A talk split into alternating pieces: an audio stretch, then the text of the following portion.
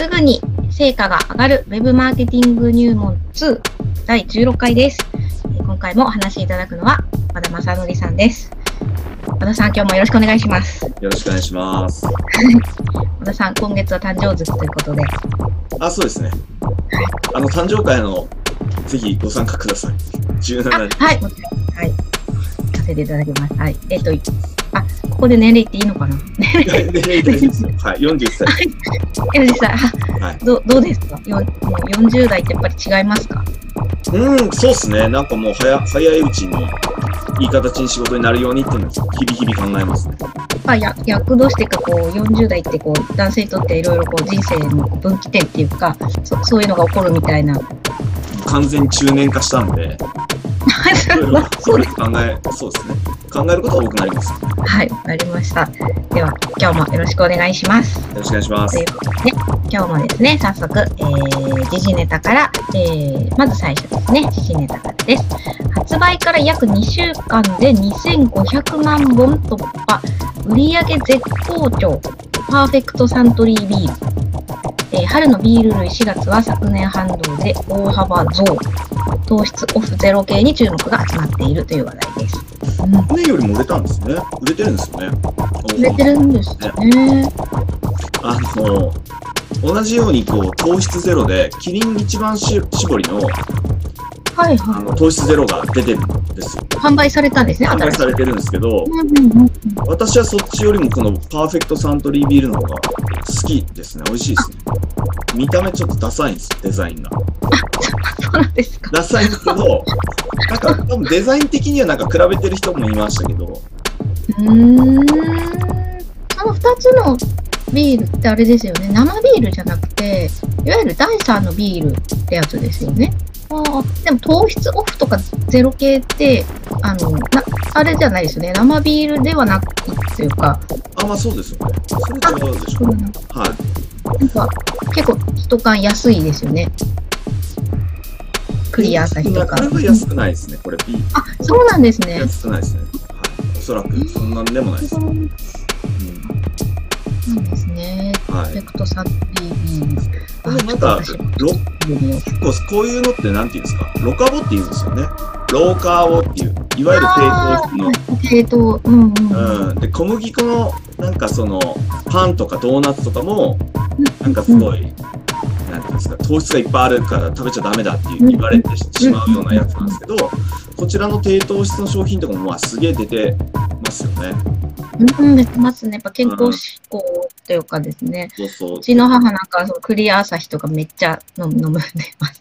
そのなんか罪悪感なく飲んでるみたいな。これは糖質オフだからとか言って。そうで、低糖質ってその海外ではめちゃくちゃ早い っぱいあって、もうなんかその専門店みたいなものが普通にあるんですよ。街中歩いてると。あ、オーガニックとか低糖質とかいっぱいあるんですけど、でもその糖質を抑えるっていうもものっていうか、クオリティに関しては、もう断然やっぱ日本の方が多分上なんですよ。味付けとか、クオリティとかも。へえあ、海外はじゃあちょっと、なんか味があまりって感じなんですね。うん、なんかその、まあ、いわゆるその着色料っていうんですか。なんかその、品質自体はどうなのかなっていうやつも結構あったりするので。なるほど、うん、日本はその点で言うと、糖質オフだけれども美味しい。そうですね、ロカボ商品は結構、私はいいんじゃないかなと思ってますうん。わかりました。ちょっと私もちょっと要チェックでちょっと飲んでみます。はい。ありがとうございます。では、えー、次ですね。まあえーまあ、お仕事の、えー、質問です。えー、30代通販通販サイトを運営しています。今、ランディングページを作成しようか検討しています。大事なポイントがあれば教えてください。という質問です。ランディングページを作るポイントですよね。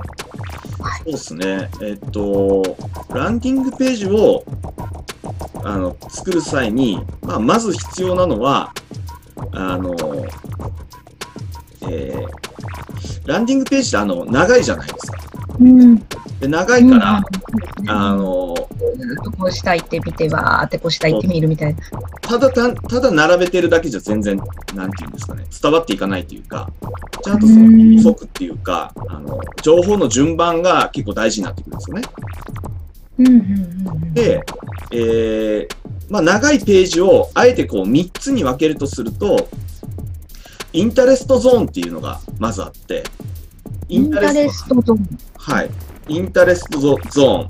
2番目が solutio- solution zone。 solution zone。そう。3番目がトラストゾーンっていうんですね。トラストゾーン。うんうんはい。で、インタレストゾーンっていうのはもうその場のと、その名前の通り日本語で訳すと、まあ、興味づけなんですよね。興味を持ってもらうための、まあ、ゾーンっていう形です。うんうんで、2番目がソリューションゾーン。これ、課題を解決する。その人の悩みを、まあ、解決するための情報を、えーなあのまあ、配置していくと。で、トラストゾーンっていうのは、それも言葉の通り、信頼性とか、権威とか、そういったものを、えーまあ、情報として出していくっていう流れなんですね。これが結構抑えてないと、まあ、ランディングページとしては、あの全く成果につながらないというか、制約していかないというふうに、まあ、言われていると。うん、なるほまあ、どですその、こね。こも本当、基本中の基本のポイントなんで、ここは押さえておくっていうことなんですよね。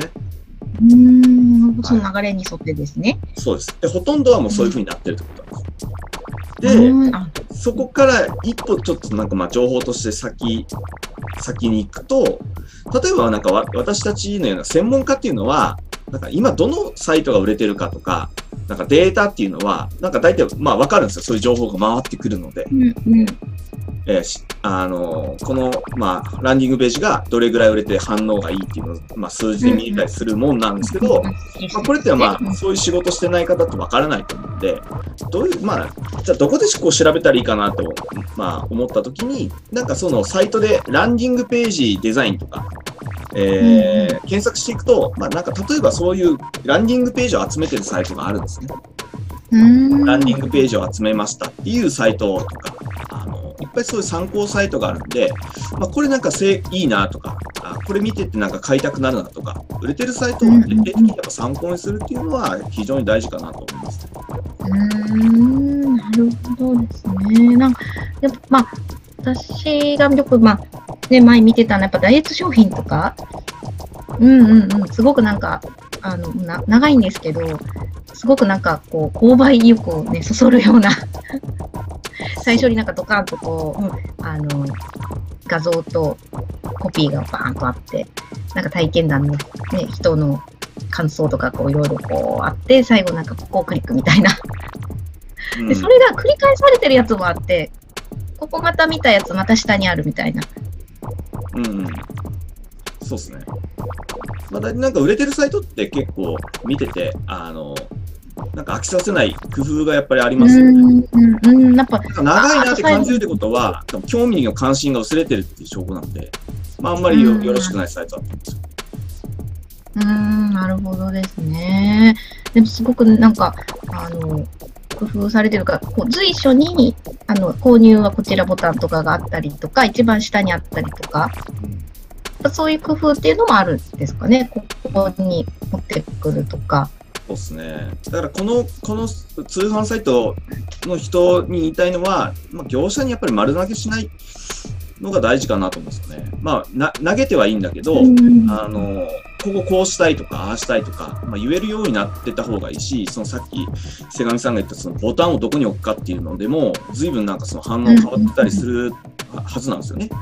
でそういった部分もしっかりこう数字でこう、まあ、できれば数字でね、滞在時間とか、直近率とか、そういったものを見れるようになった方が絶対その自分のサイトのえー修正とかできると思うんで、まあ、そういった部分はしっかり勉強してから、あの発注した方がいいと思いますね。なるほど。あ、その業ランニングページを作成する業者にですね業。者でもいいし、自分で作るにしてもそれは必要かなって感じですね。うんありがとうございます。えー interest zone、 solution zone、 trust zone ですね。はい。また一つ学びになりました。はい。ありがとうございます。次ですね。えー次は、あ、えー次はすみません。プライベートな質問を2つですね。えー今まで取り組んだウェブコンサルで一番大変だった仕事は何ですか？という質問です。一番大変。まあ、これ、あの、まあ、どれも大変なんですよね。はい、はい。なんか、どれが簡単っていうのはなんか正直あんまりなくて、結構あの、うまくいかせる、これ2パターンあるんですけど、あの、やっぱりその発注をいただいて、一番最初の成果が出ていくまでが、うん確かに一番大変なんですよ。うんもちろんその売り上げ作っていかなきゃいけないんで。で、これはこれで大変なんですけど、結構うまくいってからも大変なんですよね。なんかやっぱ人って目標を達成してしまったらこう、なんか真っ白になるじゃないけど、なんか見失ってしまいがちになるんですよ。うん。うんで、け今まで頑張ったのに、そこで安心しちゃうと、結局元に戻っていくんですよね。元元に戻るということは、あの業務のない業務もせっかく取り組んでたものをやらなくなるとかね、集客に関してもやらなくなるとか、新しいことに挑戦しなくなるんで、お客さんが当然来たりするとか、でうんうん結局業績なんか何もしなかったら、やっぱり元に戻ってくるいくんですよ。うんなるほど。はい。で、そこで維どうやっ持するためぱ次の。次の目標を提案できるかっていうのは非常に大事な、やっぱコンサルタントの仕事かなって思いますね。なるほど。なるほどですね。えまあ、その一つのゴールにもうなんかで終わりではないというか、えもちろんゴール達成したらまた、また目標があってみたいな。そうですね。で、うん例えばその、い一番最初一番大変なところなので、確かにうまくいったら、まあみんな嬉しいんですよ。みんな嬉しいってことは、わ私も嬉しいんですよね。うんうんでもこれが、私が喜んでたらもう、やばいってことです。なるほど。私は、良かったで一瞬で終わって、じゃあ次っていう風に切り替えていかないとう、んあの、やっぱりこう高いコンサルフィーもらってたりするので、あの、うんそこに対するパフォーマンスは常に高くやっていかないと、まあコンサルタント、これ聞いてる方がコンサルタントいらっしゃるなら、やっぱり安心っていう言葉一番こうコンサルの中で一番危ない言葉かなと私は思いますね。うん。なるほど。まあ、現状に満足しないということですね。常にそうですね。で、うんやっぱりその、うん、社長に次の目標とか夢とか成長をうんなんか頭で描いてもらえるような関わり方をしていく。うんうん、なるほどですね。そういう意味で言うと、一番大変だったっていうよりは、まあ、もうその、もうすべて大変。すべて大変というか、そうですね。一つとしてなんか楽、楽な仕事ないですね。この仕事は。うん思いますはいはい、ありがとうございます。では、えー、最後ですね、えー。20代女性からです。私は初恋の人が忘れられません。その人はもう結婚していますが、和田さんの初恋はいつですか？その人が今何をしているかなど知っていますか？というちょっと淡いう質問です。そうですね。まあ、初恋、いつですか？そっか。これね、そうですね。今の奥さんって言いたいとこなんですけど、あの、まあ、ずいぶん前、前ですよ。ああ、でも大体でもね、みんなこう、小学生の時とか、そうですね。ねそうそんな感じですよね。でもやっぱ本当に好きになったのは、うーん、そうですね。高校生の時とかじゃないですかね。なるほど。同じクラスの子とか。そうですね。うーん。そうなんですけど、今何してるかって知らないですね。知りたいとも思わない派ですかね、どっちかというと。なるほど。あ、なるほど。高校生の頃、で、告白とかしたんですか？そうですね、しましたね。しましたけどね。はいけど、あ、あまりじゃあ、良い結果ではなかったってことですかね。たまたま最近ちょっと考えたんですよ。あの、はいあの私はあの過去にあんまりとらわれるの好きじゃなくて、あ、あなるほど。あ、でも関係あった人のことをなんかあんまり考えないし、興味もないし、うんう知らない方がいいと思ってるパターンなんですよ。私も。なるほど。なるほど。だけど、この女性の方に言えるのは初恋の日が忘れられないってことだったら、忘れなくていいんじゃないかなと思うんですよね。あ、無理に忘れなくていい。無理に忘れる必要ないし。うんうんうんうんたただしがつくのは、相手に迷惑かけないならじゃないですか、やっぱり。結婚してるあそうですね。もちろん。うんうんうんそれなんで、別に自分の心の中で考える分には全然なんかすごくいいじゃないですか。う忘れない。無理して。無理に忘れるから辛いみたいな。そうっすね。そうっすね。ただその本当に迷惑かけない形で、なんか今でも好きだとかね、相手に迷惑かけないとか、そう、なんかあわよくばみたいなことを考えてなければ、なんか伝えてもいいかもしれないし、なんか無理やりなんか押し込めることだけしなければ、結構いい、いいなんか心の状態で入れるんじゃないですかね。なるほど。ちなみにこれ、瀬上さんどうですか？初恋。うん。うんと、うん、すうんと、幼稚園、うん小学生くらいですかね。なんか、うんうんうん。だからまあ、周りがなんか、お似合いだね、みたいな、あの、感じで、なんか言ってきて、それになんか乗っ乗っかってみたいな、なんかそうなんか思い思い出としてありますね。なんか、はい。なんか同じね、団地でね、隣でこう住んでて、うーん。うんうんうん。なんかこう、いつも一緒にいるみたいな、なるほど。ね、周りから見ると。うんうんうん。過去関係あってある人なんて女性の人なんか特になんか知らないでしょ興味ないでしょまあ、あれそうあの人どうしてんのかなとか思ったりするもんそうですね。まあもう、うん。そうですね。まあ、こここまで、まあ、年取るとそんなにあんまりって感じですかね。あ昔はちょっと多少あったとまあ、大ね、学生の時とかは、あなんか何してんのかなとか、同級生のあの子は何してんのかなとかね、は思っ思ったことはありますけど、もう結婚して子供生まれてからは、そっちに全然もう、ね、あの、なんていうんですか、おあの目目が向けられないというか、自分のことで精一杯で。そうですね。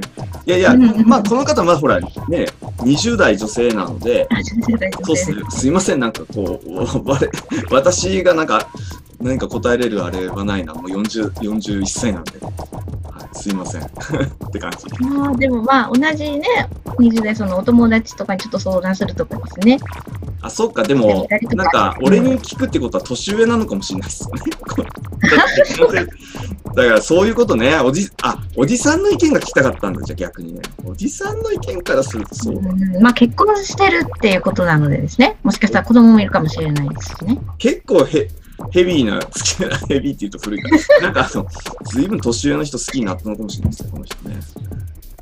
ななんかあの好きだった例えばアイドルとかが結婚してガーンみたいなそういう心理と同じなのかもしれないですね。あ、ガッキーガッキねーとう、うん、星野源が結。婚してガッキーファンがねガーンみたいな。ああ、ありますね。そういうことありますよ、確かにね。うんまあ絶対、まあでね、あの、アイドルだからですね、絶対そのね、あの、現実的に手が届くかって言ったらそうでもないかもしれないですけど、やっぱりどこかしらショックなんでしょうね。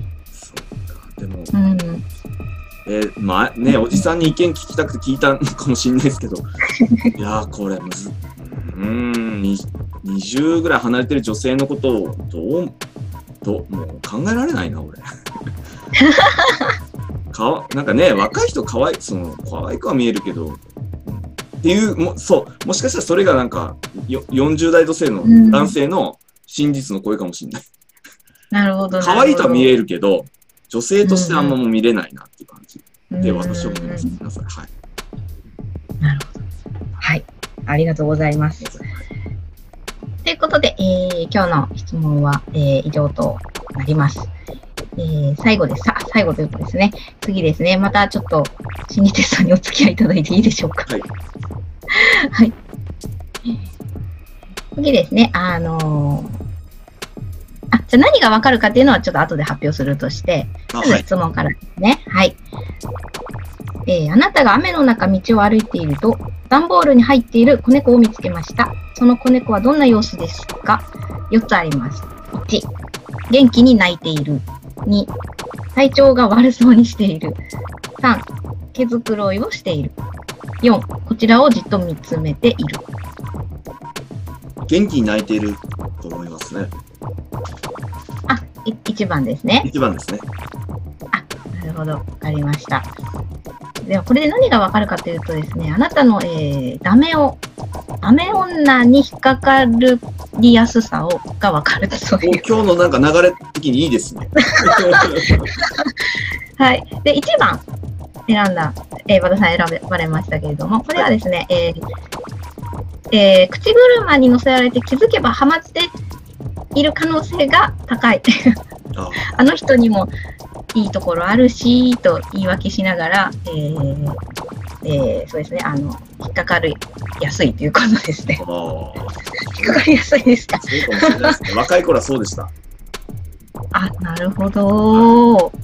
え、そのなんかさ、詐欺とかにはあったこととか？いや、そう。そはないだ騙される、騙すより騙されるパターンかもしれない。ああ、そうですか。も女性も。女性も？なるほえど。えー、やっぱなんかね、あの、信用しきっちゃう。そうですね。人のいいとこしか見てないとこありますね。あだからこう、仕事で生きる場面と、やっぱりこう、気をつけないといけない場面はありますね。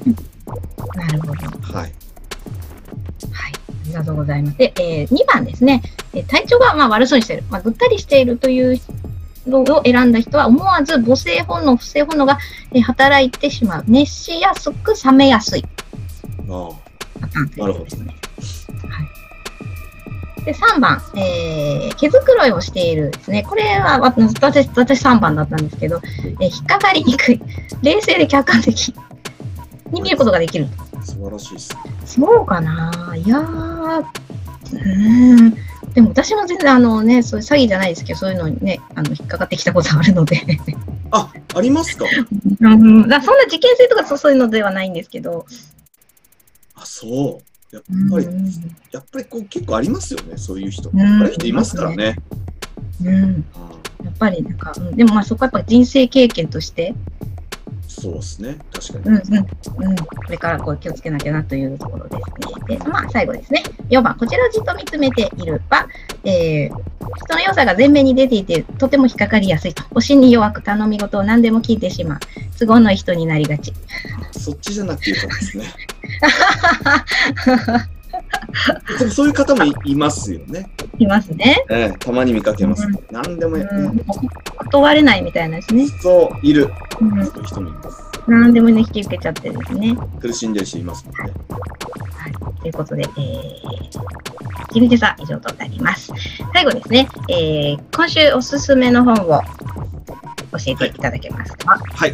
えっ、と、今、たまたま目の前にある本、買ったばっかりの本なんですけど、法人営業はい7つのツールという。日本経済新聞出版社さんから出てます。で、まだそのパラパラっとしか見てないんですけど、すごくまあ、うんね、あの前回、まあ、B2B とか B2C とか、うんうん、そうですね。ちょっとねお話ししましたけど。あの、はい、今、まあ、B2B の、えー、まあ B2B って言っても、零細企業もあれば、まあ、ビもうそれこそ B2 ビッグのね、うん大企業もあると思うんですけども、うんまあまあ、そういった部分でのノウハウを、まあ、私自身ちょっと確立しようと思ってて、えー読んでる本でございます。まあ、すごく読みやすい本なんで、まあ、もし皆さんもよかったら読んでみてください。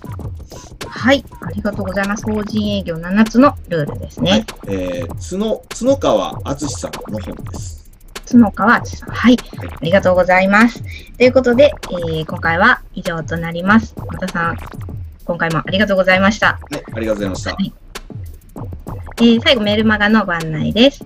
えーウェブを使った集客、マーケティング、SNS やネット通販の売り上げの上げ方、人材教育、キャッチコピーの受け方などなど、リアルなノウハウをお届けしています。こちら月に1回ほどですね。はい。和田さんのホームページから、えーお申し込みいただけますので、こちらもよろしくお願いします。ということで、和田さん今日もありがとうございました。はい、ありがとうございました。